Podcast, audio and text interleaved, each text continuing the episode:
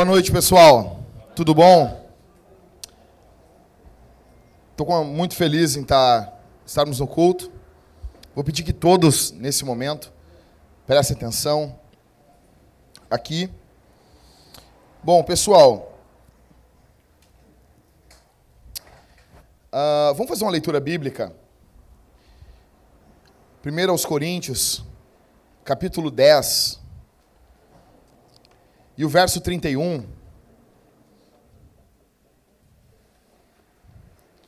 Primeira carta de Paulo aos Coríntios. 10, 31. Vou ler, tá? Portanto, seja comendo, seja bebendo, seja fazendo qualquer outra coisa, Fazei tudo para a glória de Deus. Eu vou ler de novo, tá? Portanto, seja comendo, seja bebendo, seja fazendo qualquer outra coisa, fazei tudo para a glória de Deus. Bom, pessoal, eu quero. Quem não está aqui pela primeira vez, eu quero dizer: meu nome é Jackson, eu sou um dos presbíteros, pastores aqui dessa igreja. E hoje nós estamos começando uma série de sermões novos aqui na Vintage, que é Trabalho para a Glória de Deus. É a primeira vez a gente começa uma série, não tem decoração, mas a semana isso será providenciado. E quem tem desejo de servir ao Senhor, né, uh, trabalhar na obra de Deus e acha que isso é interessante, se voluntarie, seja um voluntário. Tá? Eu falei semana passada para vocês e talvez seja interessante repetir de novo. A obra de Deus é movida por voluntários, tá? Nós precisamos de pessoas que se voluntariem em fazer a obra de Deus, em se colocar à disposição de Jesus e da igreja. Tá bom? Então, começamos uma série hoje, Trabalho para a Glória de Deus. Eu quero confessar um pecado para vocês, que eu tinha um sonho muito tempo atrás, eu já tinha conversado com a minha esposa, que um dos meus sonhos era ganhar na loteria, ficar podre de rico, e mas muito rico, né? Rico as ganha mesmo. Acordar todo dia às 11h30 da manhã, né? Como dizia o Chicão Tofani, que ele nunca viu ninguém enriquecendo acordando às 6 da manhã. Acordar todo dia às 11h30 da manhã e ir pro Bourbon Ipiranga, porque eu amo o Bourbon Ipiranga. Eu amo, o melhor, é o melhor shopping de Porto Alegre. E isso que eu morei do lado de Guatemi, velho. O Ipiranga, ele é pequenininho, ele é na medida certa. Ele não é bagaceiro que nem o, o centro comercial ali perto do Julinho. Aquele shopping é bagaceiro, né? Eu estudei na frente ali no Ildefonso Gomes, depois estudei no Inácio, e aquele shopping é bagaceiro, para matar a aula. Não. O Bourbon, ele é pequenininho, ele tem o Cinemark, que é a melhor rede de cinema do Brasil. Aí acordava às 11h30 com grana no bolso, ia para o Bourbon, almoçava no Sabor dos Pampas, que é muito gostoso ali, ou no Guris, que é muito bom também. Depois ia um filme de tarde ali no Cinemark, depois pegava e saía de noite. Esse era um projeto de vida, né? Só que daí, quando tu conhece a teologia reformada, tu vai ver que ainda que eu tivesse podre de rico, com um milhão, dois milhões, que hoje um milhão de reais é grana, ó, oh, é grana, mas depois do que o PT entrou no poder, não é tanta mais grana, né? Mas é grana. Mas assim, é que tu bota na poupança, isso vai render uns 5, 6 mil, dependendo do mês, 7 mil. Mas aí eles podem roubar de ti esse dinheiro, né? O que, que acontece? Ainda que eu tivesse um 10 milhões no banco, eu tenho que trabalhar. Vocês têm que trabalhar.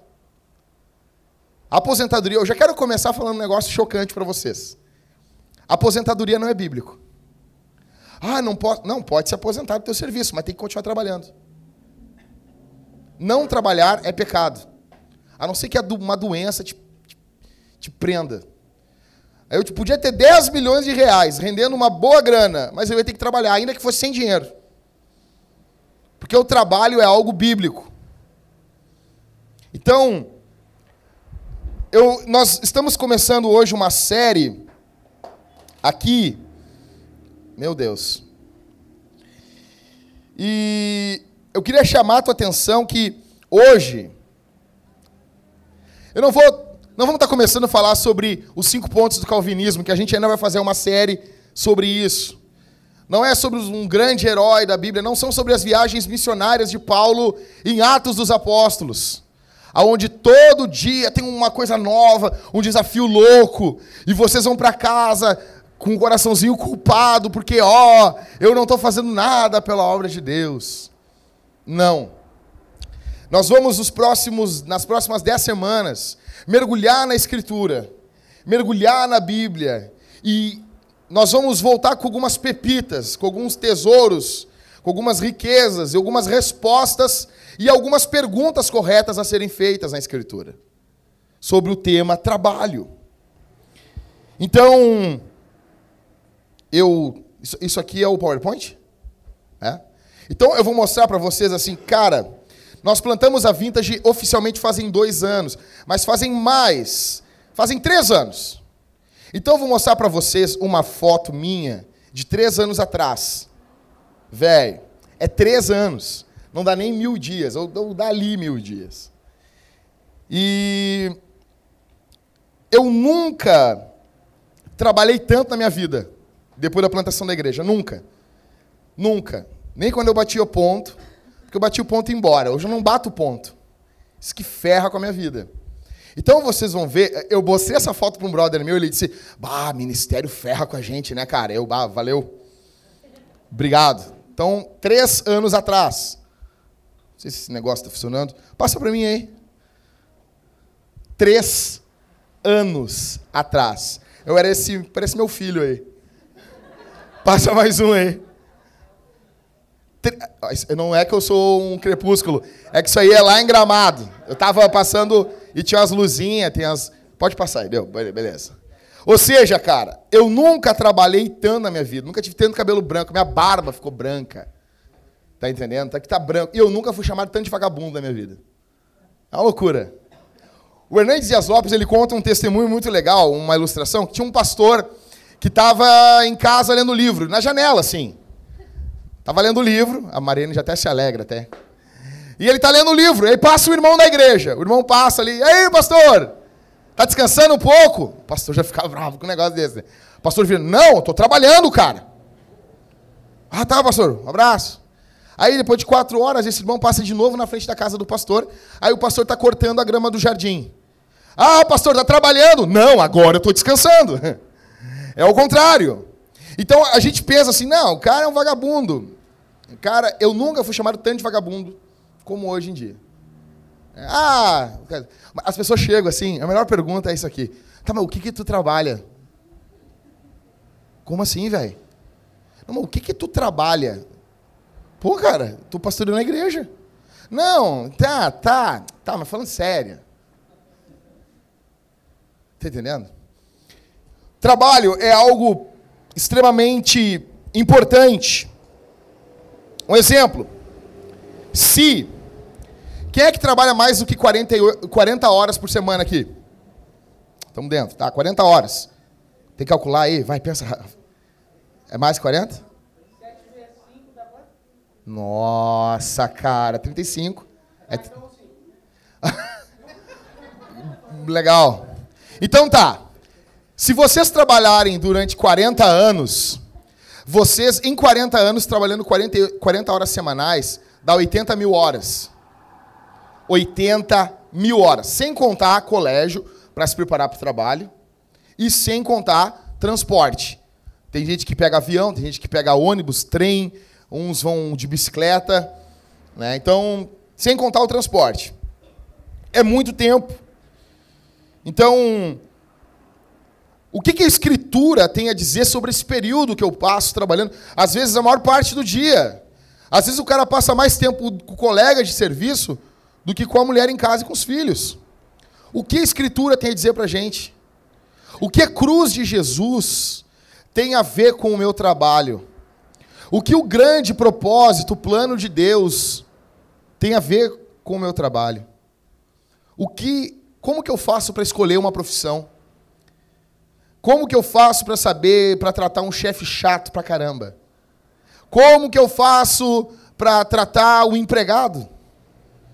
Algumas respostas que a gente vai tentar responder nessa série. Primeiro, eu já quero começar dizendo que o que o trabalho não é. Então, Primeiro lugar, o trabalho não é uma distração do ministério. Que droga. Eu tenho que trabalhar. Tava tão bom lá na igreja. Eu escuto isso às vezes. A vontade, pastor, é de segunda-feira nem ir trabalhar. Imagina, que droga. Que droga. Tá vendendo a buzina, depois a gente compra. Não, a vontade que eu tenho é de. Imagina, ouve o evangelho, quando vai ser enviado para fazer missão, para falar de Jesus, não quer ir. Imagina? É a mesma coisa. Ah, tá tão bom, eu odeio o meu trabalho. Se eu pegasse Adão no céu, eu vou chegar no céu. E eu vou pegar Adão. E eu vou dar-lhe uma coça em Adão. Se não fosse Adão, eu não precisaria levantar às seis da manhã para ir trabalhar. Quem já ouviu essa historinha? Ninguém? Quem já falou essa historinha? Já falou isso aí? O Michael ele confessa seus pecados. Quantas vezes? Então, primeiro, o trabalho não é uma distração do ministério. Em segundo, o trabalho não é um mal necessário para atender objetivos elevados. Ou seja, ah, eu tenho que trabalhar porque eu quero comprar um carro, né? Então eu tenho que trabalhar. Que droga. Ah, que saco mesmo. Ah, eu tenho que casar, né? Daí que droga, tem que trabalhar. Ah, que droga, né? Eu, eu, eu quero começar a namorar, e é óbvio, né, que ninguém namora sem estar trabalhando, isso é óbvio. Você sabe disso, que aqui na igreja não existe isso, né? Pastor, não sei o quê. Não, nem pergunta, de abraço assim, e nem volta para casa. Não tem como. Mas, pastor, eu tô só para namorar. Não, meu velho. Começou a namorar é para casar. Não tem condição. Né? Senão, tem aí um centro de umbano, você pode procurar e você vai ser bem-vindo. Mas voltando. Então, assim, cara, o trabalho não é um mal necessário para alcançar um objetivo bom, elevado, não. O trabalho também não é um local onde eu descubro a minha identidade. O que que tu é? Eu sou vendedor. O que que tu é? Eu sou pastor. Não, velho. O trabalho não define quem você é. O trabalho, vou repetir, não define a tua identidade. O que você faz não define quem você é. O trabalho não é definição. Então, algumas coisas que tem que ficar clara para a gente. Como que o trabalho está ligado com o grande propósito de Deus no mundo. Então, a primeira coisa que eu quero descompactar com vocês aqui é: o trabalho não é, não é uma consequência do pecado e nenhuma maldição. Qual é a primeira vez que a gente encontra trabalho na Bíblia? Alguém lê para mim aí, por gentileza? Gênesis 3,19. Achou? Estufa o peito, fica de pé e lê. Gênesis 3,19. Vamos lá. É bem fácil de encontrar, barbada.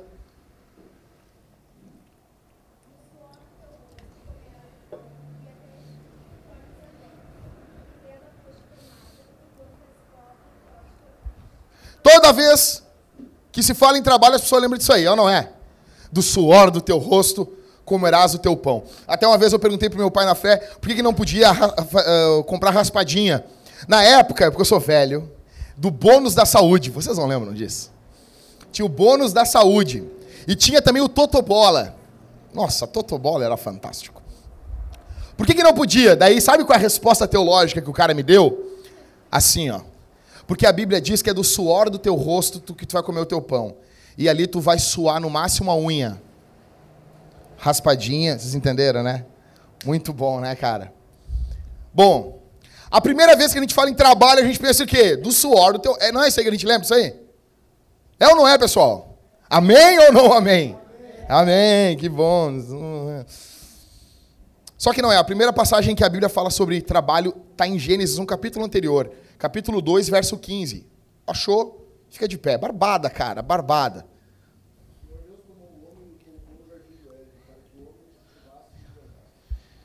Para que ele cultivasse o quê? Hã? Guardasse o jardim, né? Então, olha só isso aqui. Para vocês entenderem como o trabalho é visto como uma droga mesmo. Nas mais variadas línguas, a expressão trabalho trouxe acorrentada o significado de dor. De um lado, o português trabalho, o francês travali, travali, ou travali, né? E o espanhol, trabalho, remontam. Vocês gostaram do meu espanhol, né? Foi muito bom, né? Trabalho. Remontam a sua origem latina no vocábulo trepalium ou tripalium, instrumento de quê? De tortura. Vocês estão entendendo? A visão é uma visão desgraçada mesmo. Ah, é uma tortura. Composto de três paus ou ainda um aparelho que servia para prender grandes animais domésticos enquanto eram ferrados. Por denotação do seu emprego de forma verbal, tripalire passa a representar qualquer ato que represente dor e sofrimento. Do outro lado, a expressão italiana lavoro e a inglesa labor derivam de labor, que em latim significa dor, sentimento, esforço, fadiga, atividade penosa. Seu correspondente grego é ponos, que deu origem à palavra pena. Ou seja, para onde tu correr, qualquer língua, o negócio é ruim. Essa é a visão do mundo para o trabalho. É uma droga. Ou é um meio para alcançar uma coisa muito boa. É uma forma de alcançar uma coisa muito elevada. Vocês estão entendendo? Minha pergunta para vocês aqui, porque eu estou vendo como que o pessoal da neurolinguística, neurolinguística não, da, da questão do português, da semântica das palavras, como que eles enxergam o trabalho. A minha pergunta é como você enxerga o trabalho. Você já, tá, você já é daquele que quando passa do meio-dia já vai dando uma melancolia, uma melancolia assim, ah, amanhã, amanhã é segunda-feira. Você que nem o Garfield, que odeia segunda-feira. Você teve naquela comunidade no Orkut, eu odeio a segunda-feira? Fala a verdade, crente. Eu odeio a segunda-feira. Tava lá com aquele gato preguiçoso dos infernos, aquele gato gordo lá. Eu odeio segunda-feira. Não é assim? É assim que você enxerga o trabalho. É assim que você enxerga o fato que você tem que trabalhar. Você amaldiçoa o seu trabalho, quer dar um soco na cara do Adão, aquele cara safado, cabra da peste. Então, o primeiro texto que a gente vê na Escritura não é do suor do teu rosto, é Deus pegando o homem, colocando o homem no jardim. Para que o homem cultivasse e guardasse. Presta atenção aqui. O trabalho, biblicamente falando, em sua origem, a origem do trabalho é uma expressão de prazer. Não tem nada a ver como o mundo enxerga o trabalho. A forma como Deus criou o homem, Deus fez o homem para trabalhar. Fim. Fim. Nós não podemos não trabalhar. É impossível isso. O trabalho, biblicamente falando, na sua origem, ele tem uma expressão de prazer, um elemento que integra a realidade humana com um elevado fator de felicidade. Dobre a tua atenção. Nele, o homem serve a Deus e ao próximo. Nele, o homem imita o Criador. Quando o homem trabalha, ele imita o Criador. Alguém abre aí, por gentileza, João 5, 17.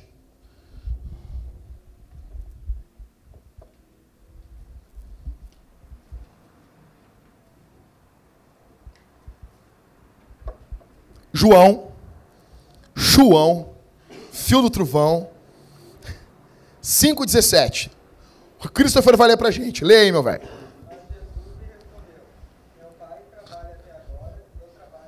Vai, de novo aí. Não, não, lê para nós aí.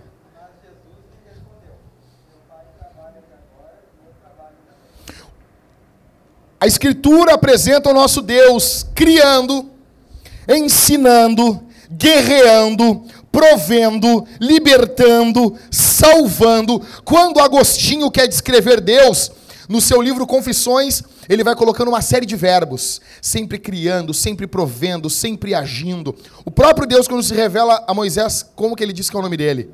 Como que ele diz que é o nome dele? Ah, qual é o teu nome? Barará, barará. O que, que ele diz? Eu sou, atividade, ação. Esse Deus que cria, que ensina, que guerreia, que provê, que liberta, ele é um espelho para o homem quando esse trabalha. Então, você pode odiar o seu trabalho, pode ter problemas terríveis no seu trabalho, mas você não pode odiar trabalho. Você pode ter um problema no seu trabalho, mas você não pode odiar trabalho. O trabalho não é uma maldição, ele é uma bênção, que teve um juízo adicionado. Hoje o trabalho carrega essas duas marcas: bênção e dificuldade, frustração, cansaço, desgaste, perda. O homem produz e não colhe tudo. Muitas coisas se perdem.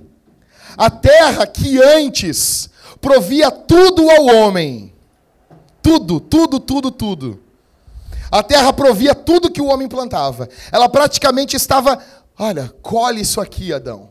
A terra que antes fazia isso, hoje ela é míngua. Hoje ela retém.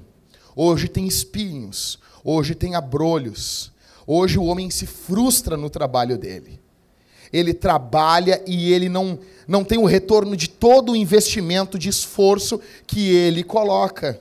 O cara começa um negócio e não dá certo aquilo que ele está trabalhando não está dando a resposta que deveria dar. Está tendo perda. Ele está se esforçando no mercado de trabalho e aquilo não está dando certo. Essa frustração foi adicionada ao trabalho. Mas o trabalho não perdeu a sua característica original ainda, que é do prazer e da imitação do Criador. Apenas dificultou a natureza do trabalho, mas não mudou a natureza.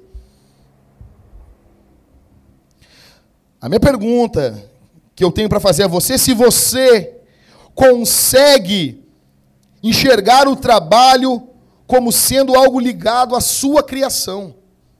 Você consegue enxergar o trabalho como sendo algo ligado totalmente a você? Ou você vê o trabalho como, ah, que droga, cara. Eu não fui feito para isso. Né? Você canta aquela música, Eu não nasci para o trabalho. Sabe essa música aí? Ah, o Júnior sabe, velho. O Júnior tá. Pô, essa música é. Claro que o Ivan não sabe. O Ivan é do tempo das superpoderosas, meninas superpoderosas. Não viu Tom e Jerry, não sabe o que. Essa música é das antigas, cara. É de mota. Né? O homem que faz vários sons com a boca, né? né? Não precisa de letra, né? Deus criou você para trabalhar, você não foi feito para ficar parado. Você agradece a Deus pelo seu trabalho, você chega assim, Senhor, segunda-feira. Obrigado, Senhor. Obrigado pelo trabalho que o Senhor me deu. Obrigado, Senhor. Obrigado porque eu não sou um vagabundo. Obrigado, Senhor. Você agradece a Deus? Você agradece você vê o seu trabalho como uma forma de glorificar a Deus? Não, você enxerga, esse trabalho aqui é uma forma que eu tenho, ou uma das principais formas que eu tenho de glorificar a Deus. Ou você vê o trabalho só como um local para pegar o teu dinheiro e vazar. Não, estou aqui só pela bufunfa. Só pela grana. Ou você está assim, não, isso aqui também é um momento para eu glorificar a Deus. Então, em primeiro lugar, o trabalho não é uma maldição. Isso a gente tem que quebrar aqui no nosso meio. Acabamos com isso. Se você pensava isso, você já não pensa mais. Você está leve, livre e solto. Você pode respirar. Segundo, segunda coisa que eu quero chamar a tua atenção aqui é que nós trabalhamos para o rei. Por gentileza, Vou pedir que a Mariane, tá com a tua Bíblia naquele teu celular gigante? Ah, tá aí? Não, pode ser aí mesmo, beleza. Efésios 6, do 5 ao 7. E vou pedir que o Christopher abra em Colossenses 3, do 22 ao 24. Mariane, fica de pé. Isso, Efésios 6, do 5 ao 7, segura aí. E o Christopher, Colossenses 3, 22 ao 24. Vai, Mariane.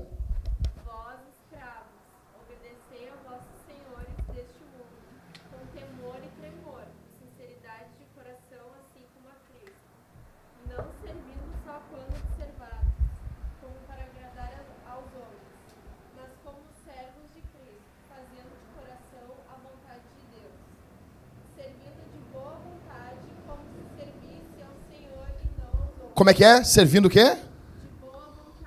Como? Tá, legal. Christopher, Colossenses 3, 22 ou 24.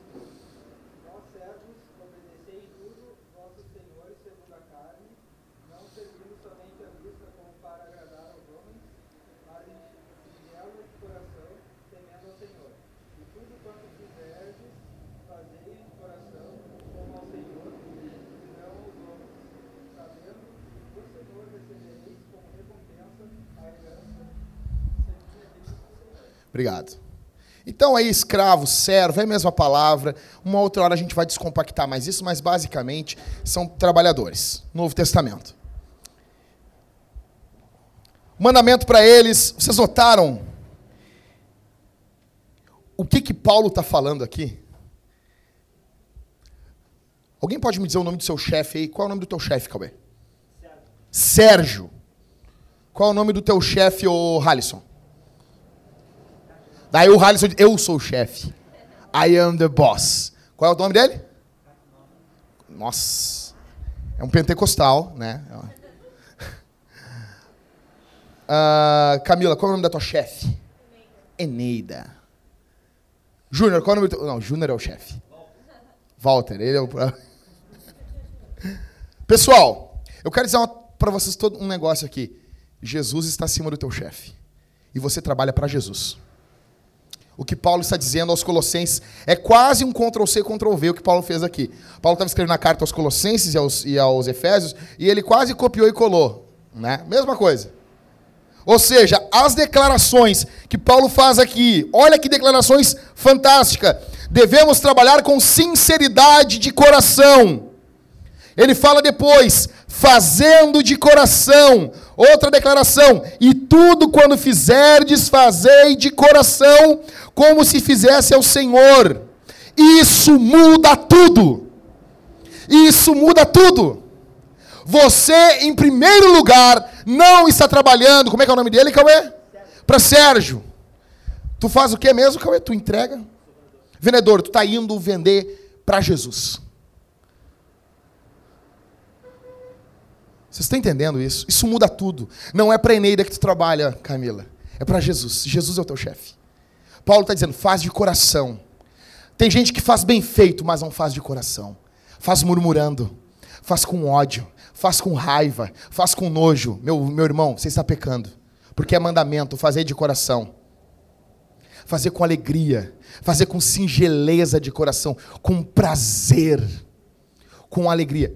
Paulo está dizendo, vou repetir essas declarações: sinceridade de coração, fazendo de coração, e tudo quando fizer, desfazei de coração, como se fizesse ao Senhor. Isso muda tudo.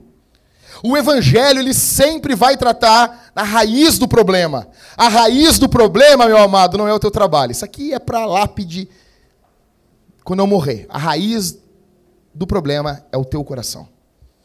A raiz do problema não é o teu trabalho. A raiz do problema é o teu coração. Eu vou falar mais uma vez. Ah, mas é que tu não sabe. Eu vou repetir de novo para você que acha que eu não sei. Para você que eu estou falando. A raiz do problema não é o teu trabalho. A raiz do problema é o teu coração. Porque para quem Paulo está escrevendo isso aqui, em alguns casos eles eram até escravos. E Paulo está dizendo: façam de coração. Sirvam de coração. A raiz está no nosso coração. Minha pergunta para você aqui essa noite é se você pensa isso em relação ao seu emprego. Você pensa isso em relação ao seu chefe. Você olha o seu chefe, você fica feliz, ou quando ele sai do departamento, você fica mais feliz ainda. Você quase fala em línguas. Ah, eu vou ter que ir embora, a parte da tarde eu não vou trabalhar. Vira uma zona o teu trabalho. É assim? é assim, vira uma porcaria o teu trabalho. Como que é? Ou você tem prazer no teu chefe? Quando você pensa no teu trabalho, você fica animado em servir a Jesus lá. Quando você está servindo a Jesus no seu emprego, como você serve ele lá? Quando você levanta pela manhã, você pensa: "Uou, estou indo trabalhar para Jesus". Ou que droga, eu tenho que ir trabalhar. Porque não adianta nós fazermos uma série de sermões sobre a ordem do salute, a ordem da salvação, primeiro eleição, depois, e nós ficamos nesse, nesse contexto, ah, Jesus me salva, aí depois, Jesus me elege, depois ele me chama, depois ele me salva, e depois isso, depois aquilo, depois eu vou ser glorificado, e vou estar no céu dançando com os anjos, e vai ser uma loucura. E a gente não aplica o evangelho no trabalho. Como que é a sua mente? A pessoa para quem trabalhamos é mais importante do que aquilo que fazemos. A pessoa para quem nós trabalhamos é mais importante do que aquilo que fazemos. E nós trabalhamos, em primeiro lugar, a Jesus. E toda murmuração é dirigida a Ele. Tem um texto numa pastoral antiga, o Everton escreveu um texto fantástico sobre murmuração. E é exatamente isso. O trabalho para você é apenas um meio de conseguir o dinheiro para te dar lazer? É apenas uma forma de te dar uma identidade, como eu falei antes? É apenas uma forma de você ter sucesso? Ou é uma forma de fazer Jesus conhecido ao mundo? O trabalho, não, esse trabalho aqui é meu campo missionário. Esse trabalho aqui é uma forma para eu ser produtivo para a sociedade.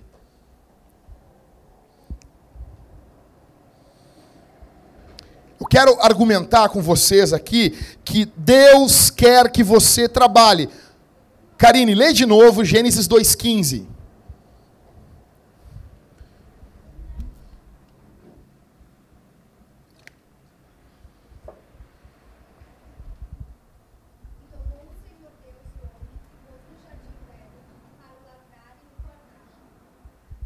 Deus criou quando cria um Adão, quando cria Adão, Deus criou o quê? Um trabalhador. Deus não criou um vagabundo. Deus não admitiria que Adão se aposentasse. Grave isso na tua cabeça e leve isso para o resto da tua vida. aposentadoria não é bíblico. Ah, não po pode se aposentar do serviço, mas vai continuar trabalhando em outra coisa. Nem que seja fazendo crochê em casa.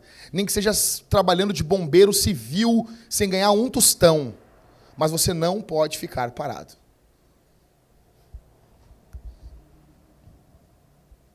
Deus criou um trabalhador, Deus deu uma tarefa ao homem para que esse trabalhasse. Adão tem uma origem elevada.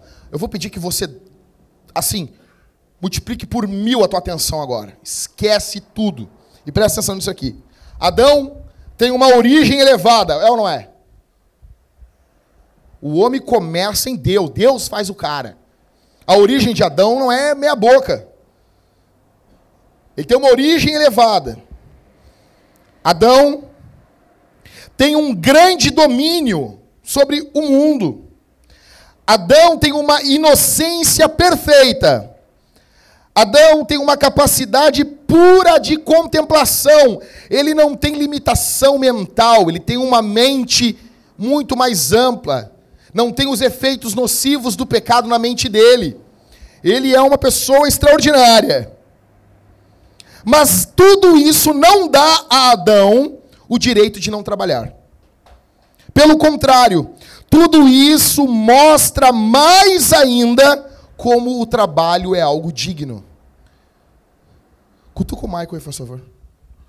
Obrigado. Dá um cutucão. Cuida ele aí. Pode prestar atenção aqui. Então, assim, eu vou falar um negócio. Assim diz o Senhor para você. Tá? Eu vou profetizar agora de olho aberto. Manto, nébias. Tá em dúvida se trabalha ou não? O Senhor está te dizendo hoje. Trabalhe. com base bíblica. Tá bom? Tava com dúvida. Coraçãozinho, não sei se trabalha ou não. Na dúvida, trabalha. Já parte, tem que trabalhar.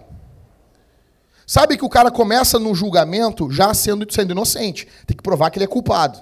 Então começa já tendo que trabalhar. A não ser que não possa, que não é um local bom, que vai te trazer perigo, mas você sempre começa o raciocínio tendo que trabalhar. Biblicamente é assim. Gurias, meninas que estão aqui, fujam dos meninos que não trabalham. Fujam. Sempre tem um problema. Sempre tem uma coisa. O universo conspira contra ele. Tá difícil. Tem um problema. Choveu. Tá frio. Tá quente. Não dá. Então assim, outra questão prática, tá procurando alguém para casar? Ele tem que ter duas características, ele tem que amar Jesus e tem que ter um trabalho. Fim. Fim. Fujam.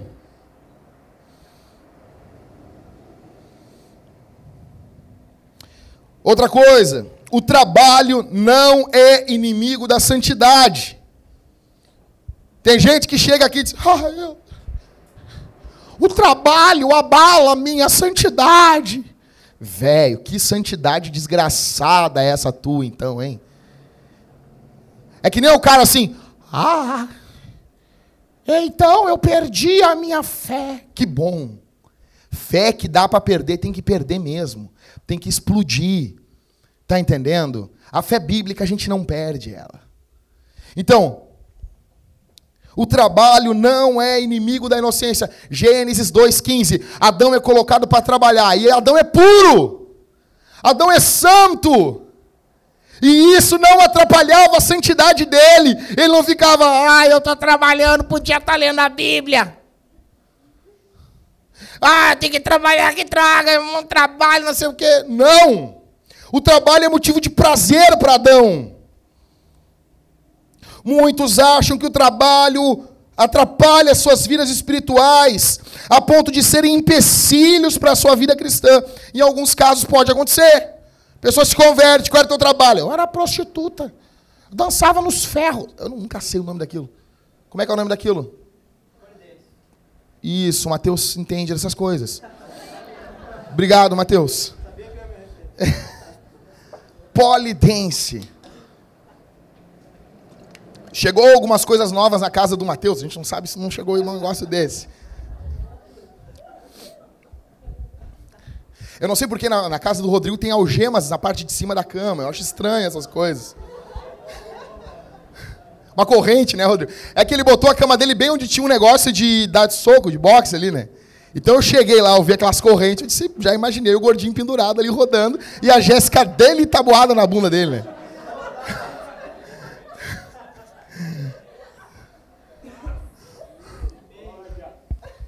Então o polidense. Aí a mina tem que abrir mão do polidense, é óbvio. Mas ela vai procurar outro trabalho. Então, as pessoas que vivem me dizendo, eu quero trabalhar na igreja, eu quero ter um trabalho espiritual, eu quero trabalhar para Deus. Todo o trabalho é para Deus. Nós lidamos com o trabalho como vocação. O que é vocação? Você não pode ficar sem fazer. Nasceu para fazer aquilo. Então vai haver casos que pessoas serão pastores. Ele foi vocacionado para trabalhar com isso. Só que a vocação, ela não é somente quando envolve a questão eclesiástica. Tudo é vocação. Eu já contei, eu vou contar esse caso de novo. Eu tô dentro de um ônibus um dia e encontro um rapaz que estava feliz da vida. Eu disse, por quê, cara? Ele disse para mim, velho, eu consegui passar num curso não sei do quê, que eu vou dar aula de literatura para cego. Por braille. O sonho da. Ele disse, desde criança eu sabia que eu nasci para dar aula de literatura para os cegos. Eu disse, velho, que bom, que fera. Isso é vocação. É vocação. Um homem verdadeiramente santo trabalha. Adão era inocente, puro, não tinha pecado e mesmo assim Deus deu trabalho para ele. Quais são os únicos dois homens da história que não tiveram pecado? Adão e Jesus. Adão até cair em pecado. Ele não tinha pecado nenhum. E foram dois homens trabalhadores. Adão, trabalhador, e Jesus. Como a gente acabou de ler, trabalhador, Evangelho de Marcos mostra Jesus. Por isso que a gente está com essa, essa linda obra de arte. Jesus, junto com seu pai José, aprendendo a profissão de carpinteiro. Você acha que o trabalho é contra a tua santidade? Você está achando que o teu trabalho ele arruína a tua santidade? Vocês acham isso mesmo? Que o teu trabalho está fazendo você menos santo? Você vai vir com esse, esse mimimi para cá? Não. Meu trabalho me atrapalha. Como assim? Como assim?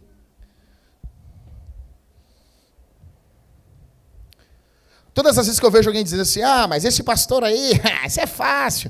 Pregar só prega de noite. Aí chega do serviço e vai pregar. Quando você fala isso de um pastor, você não está falando para ele trabalhar. Você está querendo que ele tenha um segundo emprego. E às vezes ele tem que fazer. Mas a minha pergunta é: o que você faz atrapalha a tua vida espiritual? Você acredita que a sua vida seria melhor sem um trabalho? Correndo. A natureza, mesmo na sua forma original, tinha espaço para melhorias. Vou falar de novo isso aqui. A natureza, a criação, como quiser chamar, o mundo, o planeta Terra, não vem chamar de mãe Terra para cá. Nego chamou de mãe Terra, ele ouve Beyoncé. Ele ouve Elton John e ele quer ter um, um aquele o New Beatle. Então não vem com esse papo. Ah, meu sonho é ter um New Beetle. Uhum. Fujam desses homens, meninas. Fujam. A natureza, na sua forma original, tinha espaço para melhorias. Eu estou cansado de ouvir isso aqui. O planeta seria um lugar melhor sem os homens. A humanidade faz mal para o planeta. Aí está lá, no Fatos Desconhecidos, esse aqui era um leão, não sei do que. Foi morto por um desgraçado, não sei das quantas, e era o último leão. E tá a cara do leão assim. É óbvio que a gente não concorda com isso.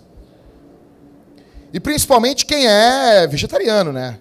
Quem come carne de boi, eu acho meio estranho ser contra a caça, mas tudo bem. Mas eu acho estranho que, eu sempre comento, mas, velho, todo dia tem espécies sendo, entrando em extinção. Nesse exato momento, tem uma formiga africana. Sério. Que ela tem a bunda amarela e a cabeça preta. E ela entrou em extinção agora. E ninguém chora, cara. Nesse exato momento tem, um, tem uma meba estolística. Que era muito rara nos pântanos do Haiti e essa meba, daqui a 15 minutos, vai se extinguir. E ninguém faz luto. Então as pessoas dizem assim: o mundo seria um lugar melhor sem o homem. Mentira. Isso não tem base bíblica. Isso não tem base bíblica. Quem aqui já entrou numa casa que tem um jardim que está desgraçado, que não é cuidado?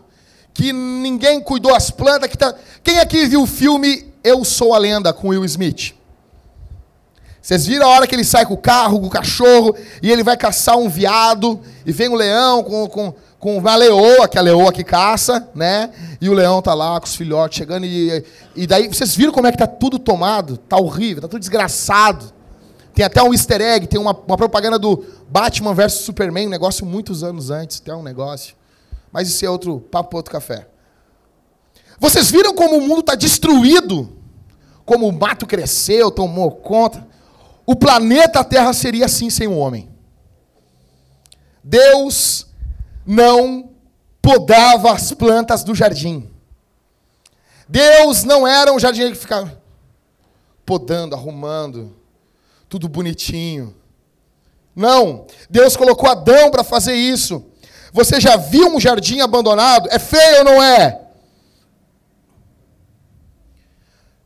Tinha um idoso, ele passava sempre na frente de um terreno baldio, e aquele terreno estava começando o mato a tomar conta, e era um jardim muito bonito antes, e estava abandonado. E era de um homem muito rico na cidade, ele chamou aquele homem rico e disse assim: Olha, eu estou começando a me perturbar vendo aquele terreno abandonado. Tu pode dar para mim cuidar aquele terreno? É teu, mas eu quero só fazer um jardim nele. Aí o dono do terreno disse: Tá bom, pode pegar. Pode trabalhar. Depois de um ano trabalhando, tirando entulho, arrumando, o cara dava o dinheiro, ele mandava vir a grama, arrumava, arrumou tudo, botou um pomar, botou as árvores, está tudo lindo, está tudo um brinco, tá tudo. O cara só bancava e ele arrumava. Ele tinha o prazer de trabalhar naquilo ali. Depois de um ano passou um cara e disse, olhou ele trabalhando e disse assim: Vai, Deus te deu um terreno muito bom, hein? Deus foi bom contigo e te deu esse terreno, né? Esse terreno de Deus, isso é obra de Deus. Aí o idoso trabalhando, de cabeça baixa, disse assim: É, é, Deus deu, né? Mas tu tinha que ver quando isso aqui era só de Deus. Tu nem imagina como é que o negócio estava terrível, né? E isso é uma declaração totalmente teológica. Se você chegasse aqui no Éden sem Adão, não que Deus não pudesse fazer, ele não quis. Ele determinou que o homem cuidaria disso. Se tirar o homem do mundo hoje, isso aqui vira um caos. O mato vai tomar conta. As árvores, vai haver problema dos bichos. Se não tá bom agora, velho, vai ficar muito pior. Eu sei que tem gente que acredita em aquecimento global, que acreditam que sacolas de plástico mudam o clima do planeta. Eu respeito você. Vocês, vocês, o mundo já teve catástrofes e catástrofes, mas a minha sacola de plástico ela causa um caos no planeta. Eu respeito quem pensa isso. Só que o homem não é o problema nem com as suas sacolas de plástico. O mundo. Deus soberanamente escolhe o homem para o fazer trabalhar. Terminando. Existe um prazer verdadeiro na tarefa que Deus nos convoca. Existe um prazer verdadeiro na tarefa que Deus nos convoca. O trabalho de Adão não era pequeno, insignificante. Adão jamais seria feliz se fosse ocioso ou vagabundo. Adão foi chamado para trabalhar no Éden. Alguém de novo, lê Gênesis 2, 15. De novo, mais uma vez.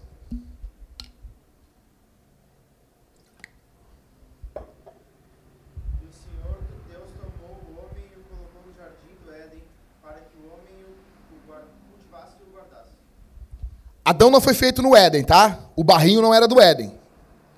Deus não chegou no Éden e tem um barrinho e pegou e fez o Adão. Não. Adão foi feito fora do Éden. E Adão é feito e daí Deus pega o bonequinho lá e larga dentro do Éden. O Éden é um jardim. Adão foi feito fora. Adão é trazido para dentro do jardim. Lê de novo, Mateus, por favor. E o Senhor Deus tomou o homem e o colocou no jardim do Éden, para que o homem o cultivasse e o guardasse. O nome do local que Adão trabalharia e viveria chamava Éden. Ali era o local onde ele ia viver, ia trabalhar. E o que quer dizer o nome Éden? É deleite. Há algo aí. Nos mostra a natureza da obra que Adão faria. Seria um deleite. O trabalho de Adão está intimamente ligado ao prazer. O trabalho de Adão está intimamente ligado ao prazer muitas das depressões que assolam a humanidade assolam por causa da preguiça. Não se sentir útil faz com que nós entramos em depressão às vezes. E Deus queria que Adão não se sentisse assim. O trabalho de Adão Nesse trabalho, Adão primeiro serviria a Deus. Como nós lemos o texto, aquilo que Paulo está falando ali não é só para o Novo Testamento. Trabalhar como se fosse para o Senhor. Não. Aquilo ali é toda a história da Bíblia. Adão, quando estava cortando, arrumando, podando a plantinha, Adão estava fazendo aquilo para Deus. Deus é o chefe. Deus é o boss. Deus é o que comanda. Deus é quem empregou Adão. Sem direitos empregatícios, porque isso é coisa de esquerdista. Deus não é esquerdista. Sem essas baboseiras. Deus chama Adão e dá um trabalho para ele. E interessante que Adão não serve só a Deus, mas Adão também serve o próximo, sua mulher e seus filhos. Porque você também não acredita que Adão só foi ter filho depois que caiu em pecado, né? Se a Bíblia diz que Deus vai multiplicar as dores de parto de Eva, é porque provavelmente ela já ganhava filho e já tinha dores. Então, nesse trabalho, Adão serve a Deus e a sociedade, que é, em primeiro momento, na primeira instância, a sua família.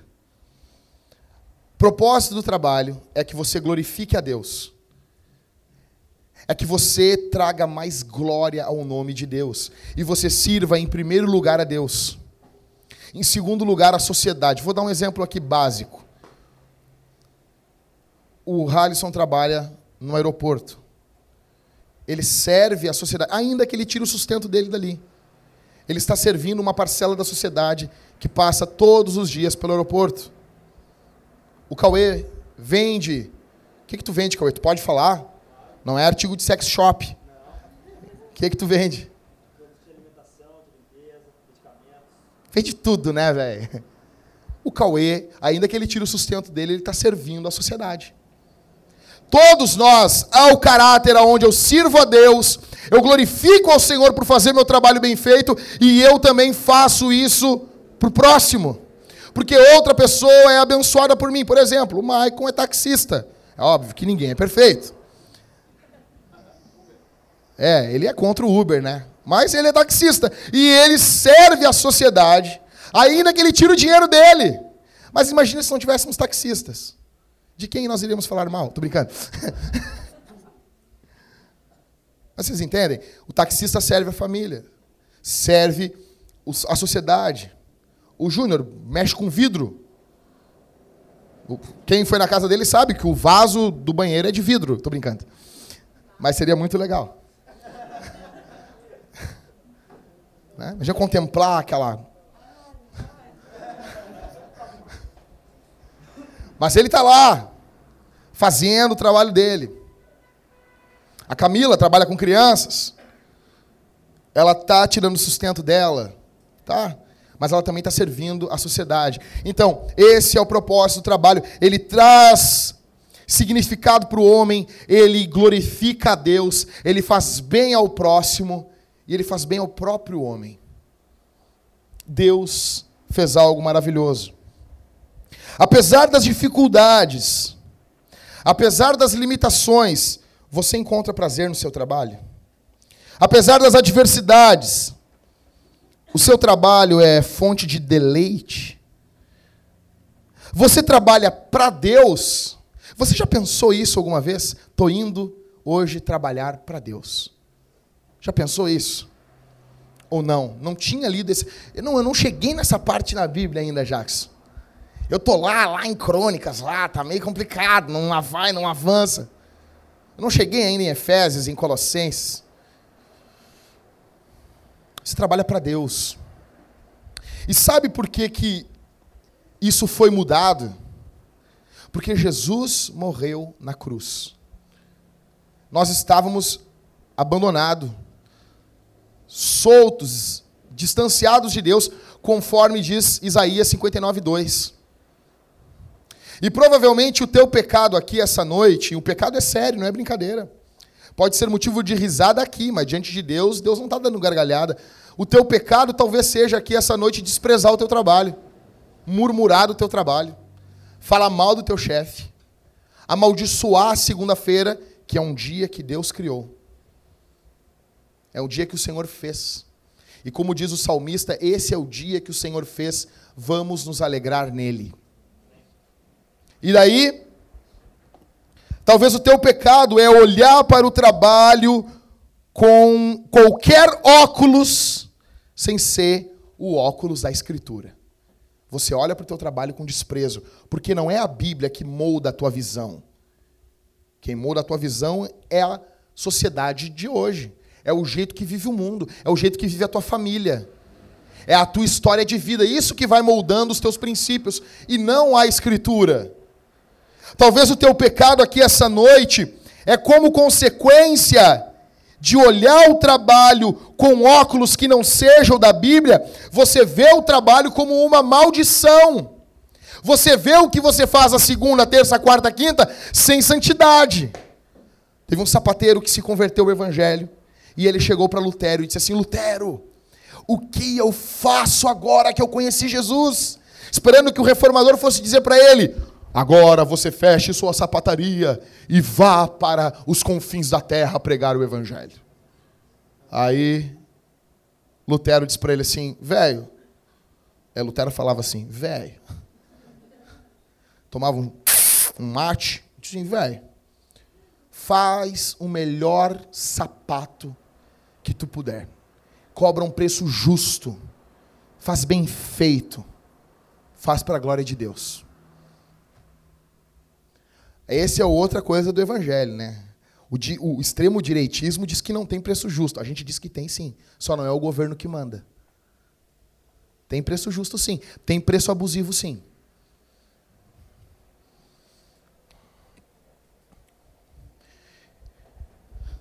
Jesus morreu por esse pecado. Jesus morreu na cruz pelo pecado de desprezar o trabalho. Esse pecado levou Jesus à cruz do Calvário. Esse é um pecado que a gente brinca, que a gente tira sarro, mas Jesus morreu na cruz por esse pecado. Por isso há perdão para você aqui essa noite. Por isso que há transformação através do Espírito Santo aqui essa noite. Jesus morre na cruz e o Espírito Santo é dado para empoderar, para trazer revestimento ao homem, você pode ser transformado pelo Espírito Santo hoje. E após ser transformado pelo Espírito Santo, você pode ser impulsionado a fazer missões e se voltar para o seu trabalho com gratidão. E literalmente levantar amanhã e ir trabalhar para Deus. Ir trabalhar para Jesus. Amém? Vamos ficar de pé?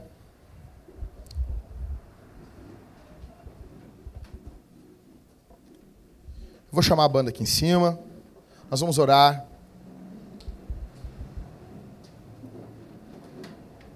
Peço que todos fechem seus olhos. Nós vamos orar nesse momento.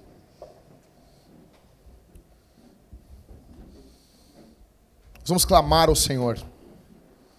Peço que você não perca a sua atenção, por favor. Que você ore.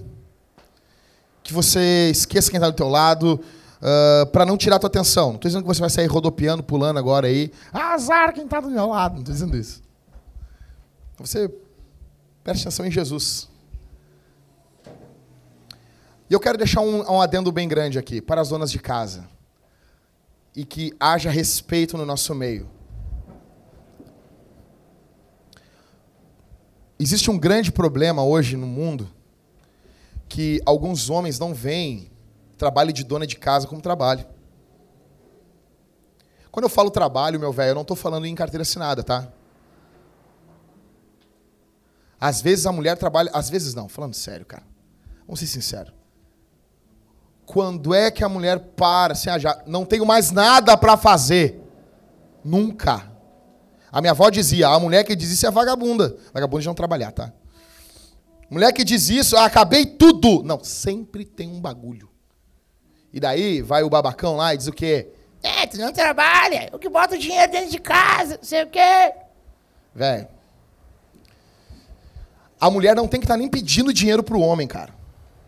Claro, se ela é gastona, vai ter um dos dois, ou os dois, que cuidam do dinheiro. Mas se ela é gastona, beleza. Mas ela vai ter que ter um dinheiro para ela. Ela tem que ter dignidade. Ela não pode pegar e para comprar absorvente tem que estar tá mendigando pro cara.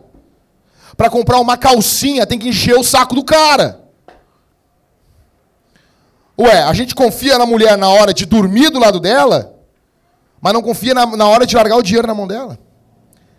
Lutero dizia: o trabalho do homem é ganhar o dinheiro da mulher e economizar.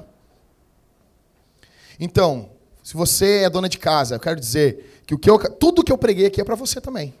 Você tem que trabalhar em casa. Se você tem uma vocação, trabalhe em casa. Faz bem feito o teu trabalho. E Deus vê isso com um olhar bondoso. As mulheres têm que serem boas donas de casas. Paulo vai falar isso para Tito.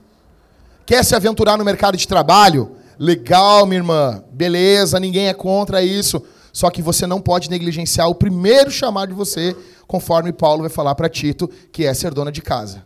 Capítulo 1. Tito, Barbara, vocês lê ele aí em 10 minutos, tem três capítulos. Vem depois de Timóteo. Então você foi chamada por Deus também para trabalhar, o que você faz é trabalho. E você tem que ser respeitada pelo teu marido e pela igreja. E sem piadinhas imbecis. A mulher que está trabalhando em casa. Então toda essa série que eu vou pregar aqui é para você também, mulher. Talvez aqui tenha alguém pequeno, muito jovem ainda, que não pode trabalhar, mas pode trabalhar dentro de casa. Porque para Deus não tem esse. Ah, a criança não pode fazer nada. Não, isso é diferente. Pode sim. Pode tirar o lixo, pode ajudar. Tá bom? e que vivamos para a glória de Deus. Que vivamos para a honra e glória do nome do Senhor Jesus. Que o nosso trabalho. Eu quero falar só mais isso aqui. O que é glória de Deus? Porque a gente fica falando, daqui a pouco eu estou falando, você nem sabe. Trabalho para a glória de Deus. Glória é peso, é importância. Eu faço, eu mostro como Jesus é importante para o mundo. Como, é, como Jesus é importante para mim, eu mostro ao mundo como ele é importante. Essa canção que a gente cantou, Ele exaltado, eu quero que o mundo o exalte. Eu quero que o mundo glorifique a Jesus. Eu quero que o mundo ame Jesus. Eu quero que o mundo veja como Jesus é importante. Então eu trabalho para a glória, para que, ele, para que o mundo venha ver o peso, a importância de Deus. Quando nós oramos, Pai nosso que estás no céu, santificado seja o teu nome, é a mesma coisa. Estou santificando, estou cortando, estou mostrando que Ele é especial que ele não é igual às outras coisas da minha vida, ele é santificado. Santificar é cortar, é separar. Deus é separado de todo o resto da minha vida. Ainda que ele permeie em tudo, ele é especial. Eu estou mostrando ao mundo que ele é diferente na minha vida, ele é especial. Então, essa série, Trabalho para a glória de Deus, para o peso de Deus, para a importância de Deus, que você amanhã ao levantar você venha mostrar como Jesus é precioso para você. Que você seja elogiado e você diga, é porque eu sirvo a Jesus. Sabe por quê, meu chefe? Com todo. E às vezes a gente não faz nem o que ele não pediu. Eu trabalhava com cobrança e meu chefe pediu, cara, liga para essa mulher e faz isso, isso e isso, e mandou fazer coisas ilícitas. Eu olhei para ele, eu disse, velho, eu gosto tanto de ti, cara. Ellison, eu gosto muito de ti, mas não dá, cara. Eu trabalho para Jesus, cara. Eu não vou poder fazer isso. Meu chefe não deixa eu fazer isso. Ele era meu chefe.